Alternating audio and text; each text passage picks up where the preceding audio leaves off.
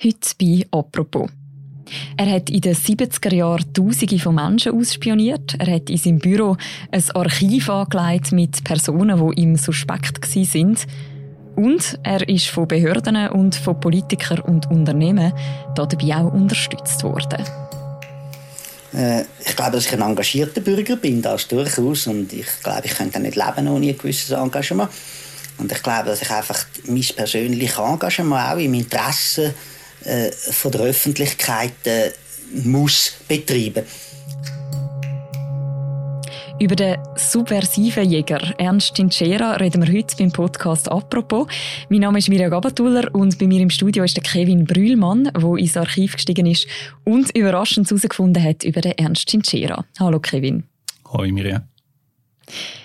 Kevin, ich möchte dir gerade am Anfang etwas zeigen, das ich quasi aus dem Archiv ausgegraben habe. Und zwar ein Bild von Ernst Tinchera.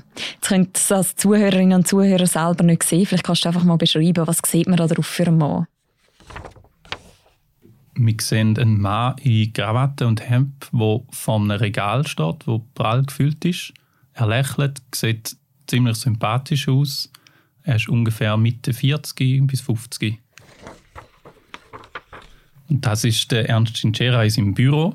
Ähm, man sieht nicht so wirklich, was er eigentlich gemacht hat in seinem Leben. Und zwar, dass er so eine Art Underground-Missionar und Jäger war, der der linken Kräfte in diesem Land nachgespürt hat in den 70er Jahren. Der sieht ja irgendwie recht gemütlich aus, so einer, wo man vielleicht auch einfach so auf der Straße könnte treffen, unscheinbar. Was steckt da für ein Mensch dahinter? Er war ein kleiner, untersetzter Mensch, 1,63 groß, aber wenn er geredet hat, hat er viel größer gewirkt. Er ist äh, in den 70er Jahren wie so eine Art Wanderprediger durch die ganze Deutschschweiz durchgezogen. Er hat 200 äh, Vorträge pro Jahr gehalten in den 70er Jahren. Und ähm, er hat durchaus die Leute für seine Sache begeistern. Der Ernst Hinchera ist 2004 gestorben und in den letzten Monaten vor seinem Tod hat er seine Akten, die er hat wollte, nach der Öffentlichkeit das sieht, dem Archiv für Zeitgeschichte in Zürich übergeben. Und ich bin dann dort ins Archiv, habe zwei, drei Tage dort verbracht, habe all seine Sachen gelesen. Das sind ungefähr 15 Meter, wenn man alle Ordner aneinander würde stellen. Und am Schluss bin ich wieder aus dem Archiv rausgelaufen. Also denkt, also was läuft da eigentlich? Ich habe nämlich nichts herausgefunden über seine Tätigkeit als subversiver Jäger, über seine Tätigkeit, wie er Leute ausspioniert hat und all die Informationen dann in einem Geheimarchiv dokumentiert hat. Du bist ja quasi in dem Archiv eingetaucht in die 70er Jahre. Jetzt muss das vielleicht nochmal vor Augen führen. Was ist damals das politische Klima in der Schweiz? In welchem Umfeld befinden wir uns da? Wir sind mitten im Kalten Krieg. Es ist ein sehr vergiftetes Klima zwischen Ostblock und dem Westen. Der Ernst Tinchera passt eigentlich perfekt in die Zeit rein. Er hat äh, ein sehr ein Weltbild, das schwarz und weiß ist. Ähm, weil eigentlich haben sich Osten und Westen auf eine Art friedliche Koexistenz geeinigt, so Anfang 60er Jahre. Und dann kommt aber die 68-Bewegung, dann gibt es neue linke Bewegungen. Die Angst im Bürgertum ist da. Was passiert da? Es werden auch kommunistische Ideen verbreitet, durchaus in diesen linken Gruppen, die neu entstehen.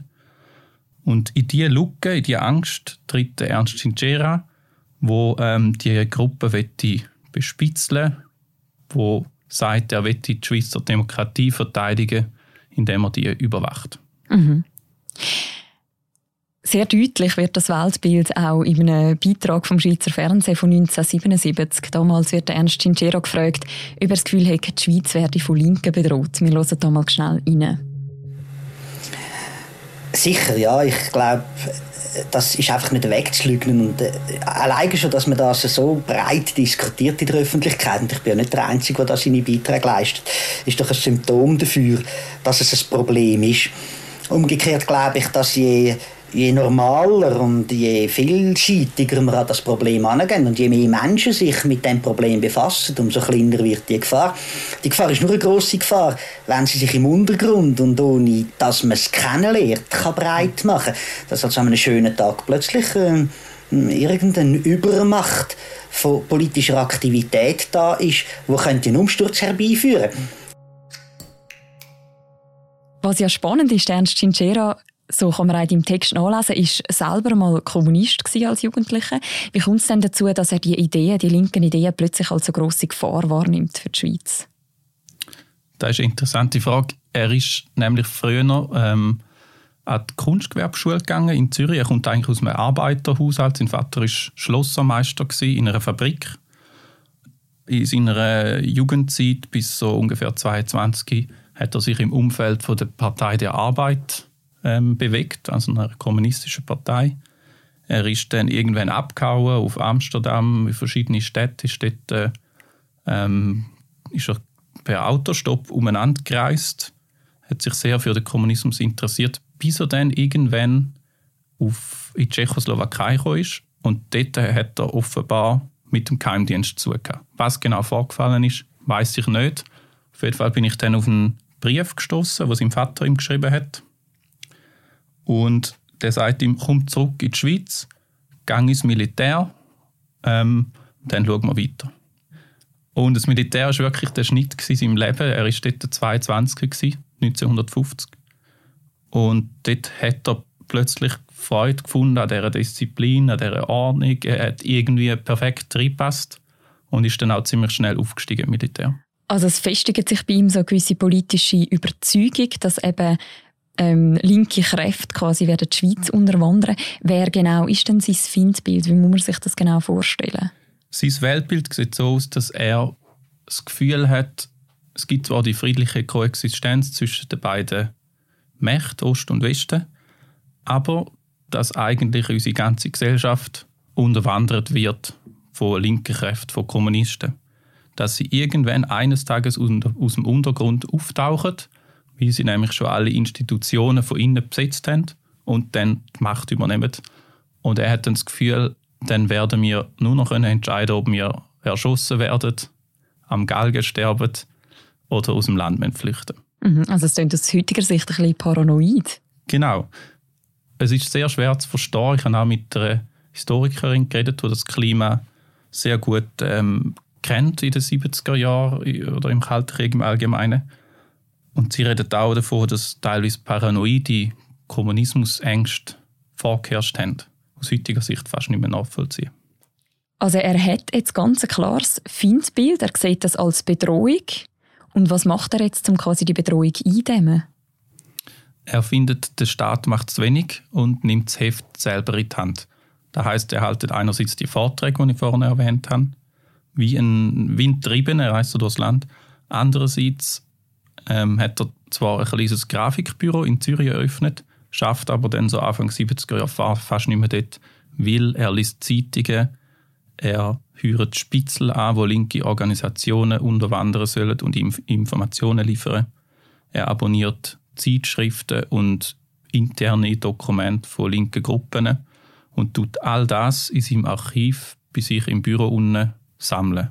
Und es gibt dann Personenkarteien, wo bis zu 5000 Leute erfasst sind. Also wie andere Bibliotheken hat er quasi einfach ein Regal voller Karteikärtchen? Genau, das sind so kleine Karteikärtchen, wo dann drauf steht, Typ so und so ist an einer Versammlung oder an einer Demonstration, hat Sympathie für den Kommunismus oder es stehen auch ganz belanglose Sachen darunter, wie hat mal dort, dort gewohnt, ähm, wo früher noch vielleicht mal eine linke Wohngemeinschaft war, aber äh, wo schon lange nicht mehr zutrifft. Mhm. Und muss man sich das vorstellen, wie wenn man jetzt quasi so Liebhaberobjekte, irgendwie Kaffeeranddeckchen oder Briefmarken sammelt? Oder was macht er nachher mit diesen gesammelten Informationen, die er da anhäuft? Das mit dem der Briefmarken-Habitus-Sammler oder der Habitus von einem Briefmarkensammler, da wird er tatsächlich durchscheinen lassen in seinem Nachlass in Tat und Wahrheit hat aber handfeste Konsequenzen gehabt für die Leute, die er bespitzelt hat. Und zwar ist er wie so eine Schallzentrale gewesen. Die Leute haben ihm können anrufen, besorgte Bürgerinnen und Bürger, Unternehmen, Ämter, Behörden und dann können fragen, ist jetzt der so und so, ist der echt ein Linke? Vielleicht hat er es schon gerade in seiner Kartei gehabt, Informationen über die Person. Vielleicht hat er die Person noch überprüft, überwachen lassen und hat dann Informationen geliefert. Das hat dann zur Folge gehabt, dass die Leute keine Jobs bekommen haben, dass sie entlassen worden sind oder nicht können fertig studieren mhm.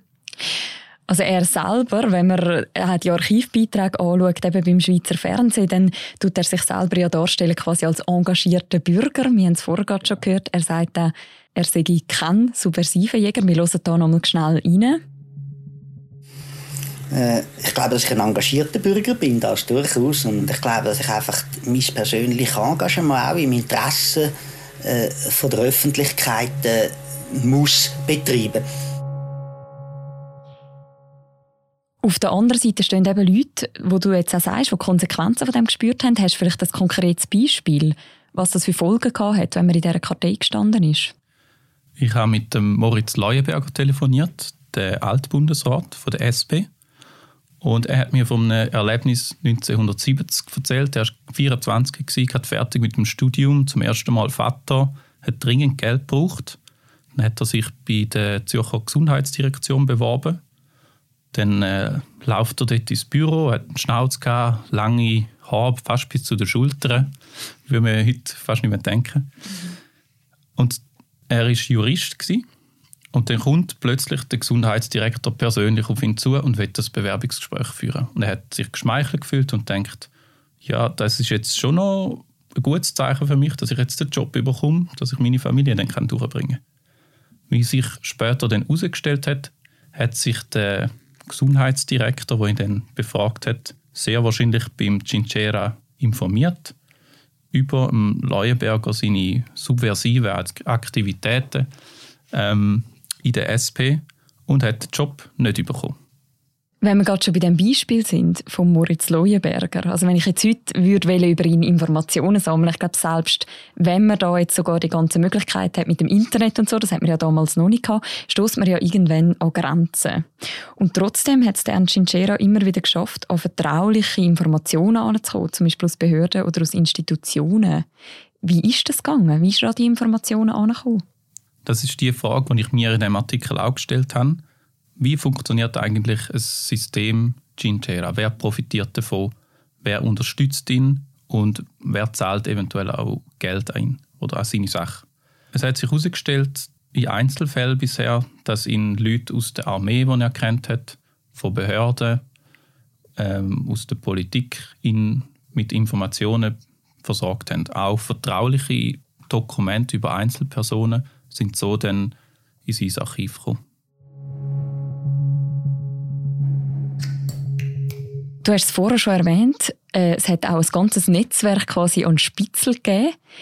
1977 hört man einen jungen Mann in einem Beitrag vom Schweizer Fernsehen und der erzählt Folgendes. Im äh, Frühling 1972 waren wir an einem Vortrag von Cinchera und wir waren einfach tief beeindruckt, was er erzählt hat und haben uns einfach überlegt, was wir äh, können gegen die linke Unterwanderung unternehmen Und wir haben vor allem Namen gesammelt, versucht herauszufinden, was sie vorhaben.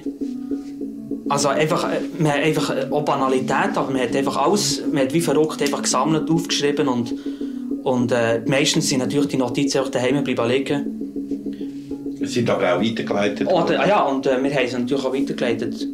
Dem Mann hier in Bern oder manchmal direkt zum Cinchera. Hat er bewusst in dem Fall auch andere Menschen dazu angestiftet, in diesem System mitzumachen? Ja, ähm, er hat zum Beispiel Gymnasiasten oder Studenten hat er zum Teil zahlt und die sind dann für ihn in linke Gruppen, haben sie sich eingeschleust und haben dann alles beobachtet und vor allem haben sie ihm Namen aufgeschrieben. Das ist das, was ihn am meisten interessiert hat. Die hätte er dann auch weitergeben Die hat er in so einer Informationsbroschüre, wo er regelmäßige Abstände rausgegeben hat, auch alle genannt. Ob es dann tatsächlich gestummen hat, ist dann eine andere Frage. Viele Beiträge sind fehlerhaft gewesen. Zum Teil hat er auch Auskunft gegeben über Leute, die gar nicht existiert haben. Zum Beispiel die äh, berühmte Skirennfahrerin Marie-Therese Nadig ist auch in seinem Archiv auftaucht, weil irgendein Flugblatt von einer linken Gruppe mal äh, das unterschrieben hat mit dem Namen. Völlig absurd. Du hast ja im Archiv noch einen anderen Fund gemacht, und zwar eine Liste mit Unternehmen. Darauf stehen bekannte äh, Firmen wie zum Beispiel Migro, Nestle oder auch eine Vorläuferorganisation von der Economy Suisse. Was haben die Unternehmen gemeinsam und die Verbände auf dieser Liste? Das ist der Punkt, der mich bei der Recherche am meisten überrascht hat. Ich habe unterschätzt, wie groß die wirtschaftlichen Interessen auch sind am Cinchera seiner Arbeit. Konkret die Firma, die du jetzt erwähnt hast, die haben ein Institut unterstützt, wo in dem Milieu ist, wo sich der Cinchera bewegt hat. Er war auch die Gründung, bei der Gründung dabei bei dem Institut. Es ist immer alles sehr verworren. Es ist, geht immer von Hinterzimmer aus, wo man heute oder auch schon damals nicht so richtig drin sieht. Auf jeden Fall haben die Unternehmen ein Interesse daran gehabt, dass man eben kann die linken Ideen, zum Beispiel ganz konkret gewerkschaftliche Anliegen, bessere Löhne, mehr Ferien und so weiter, dass man die abwehren Und das hat ihnen natürlich genützt, weil man hätte können sagen, das ist ein Kommunist, der das einführen will. Er ist ein Staatsfeind, also muss man nicht mehr über seine Ideen reden, sondern kann ihn quasi an den Rand der Gesellschaft schieben. Der opportunistische Aspekt ist mir vorher noch nicht so bewusst gewesen. Und mit dieser Liste kann man das jetzt ziemlich konkret belegen, wie das Milieu funktioniert hat. Wann ist denn der Ernst Cinchera aufgeflogen? Wann ist das an die Öffentlichkeit gekommen? Das war 1976 und zwar haben eine Gruppe von linken Aktivisten und Journalisten, unter anderem der Jörg Frischknecht, Journalist, haben herausgefunden, dass er bei ihnen auch einen Spitzel hatte. Dann haben sie den quasi packt sanft.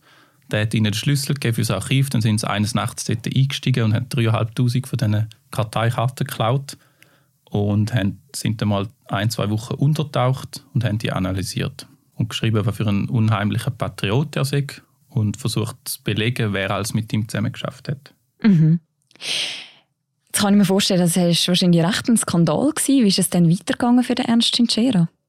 Es war ein rechter Skandal. Gewesen. Sogar die NZZ, wo laut Cinchera teilweise auch seine Dienste in Anspruch genommen hat, hat geschrieben von der merkwürdigen Methode von Ernst Cinchera.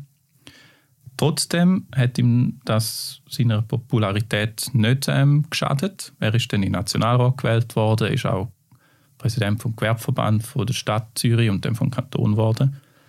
Im Nachlass habe ich auch Schreiben von amtierenden Bundesräten gefunden, die ihm gratuliert haben, wenn er wieder mal ein Buch geschrieben hat oder einen Vortrag gehalten hat oder so. Also offenbar hat ihm das nicht groß geschadet. Ende der 80er Jahre ist die Geschichte ja quasi nochmal aufgekocht. Und zwar im Zusammenhang mit einem der grössten politischen Skandale der jüngeren Schweizer Geschichte, nämlich mit der Fischenaffäre. Also wir erinnern uns, damals hat dann der Staat selber so Karteikarten angelegt über Bürgerinnen und Bürger. Inwiefern ist am Cinchera sein System, das er aufgebaut hat, auch eine Art ein Vorläufer von den Fischen, die nachher angelegt worden sind, von staatlicher Seite? Er ist ziemlich direkter Vorläufer, beziehungsweise sogar Teil von dem System. Und darum müsste man ähm, Cinchera fast dankbar sein, dass das irgendwann aufgeflogen ist, dass er das gemacht hat und dass es aufgeflogen ist. Nur so hat man nämlich können zumindest einen Bruchteil davon gesehen, was der Schweizer Staatsschutz alles überwacht hat. Die Zusammenarbeit, wie sich dann herausgestellt hat, zwischen dem Cinchera und dem Schweizer Staatsschutz, der Bundespolizei, ist sehr eng gewesen. Der Moritz Leuenberger hat dann Ende 80er Jahre eine sogenannte PUC, Parlamentarische Untersuchungskommission, geleitet als Präsident. Das war der SP-Nationalrat.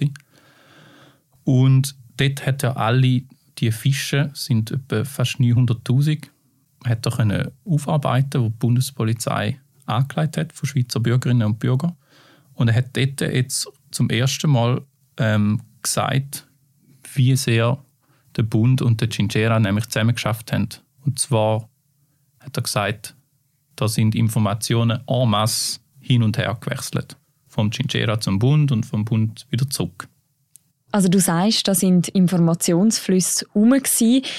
Bisher hat man ja sehr stark vom Ernst Cinchera das Bild gezeichnet von einem Einzeltäter sozusagen, also von einem, der sich irgendwie ganz eigenhändig in eine Sache verbissen hat und das so als seine Aufgabe gesehen hat. Nach allem, was du jetzt bei deinen Recherchen herausgefunden hast, muss man das Bild vom Ernst Cinchera revidieren?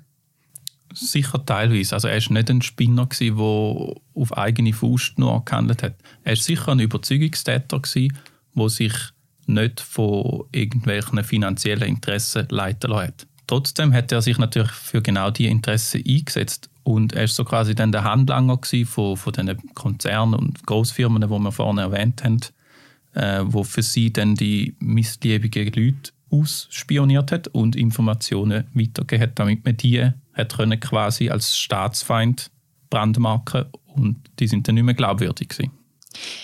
Die ganze Geschichte zum Ernst Cinchera mit Originaldokument und Quellen, die findet man auch noch bei uns online. Wir verlinken die auch noch im Beschreib zu deren Episode.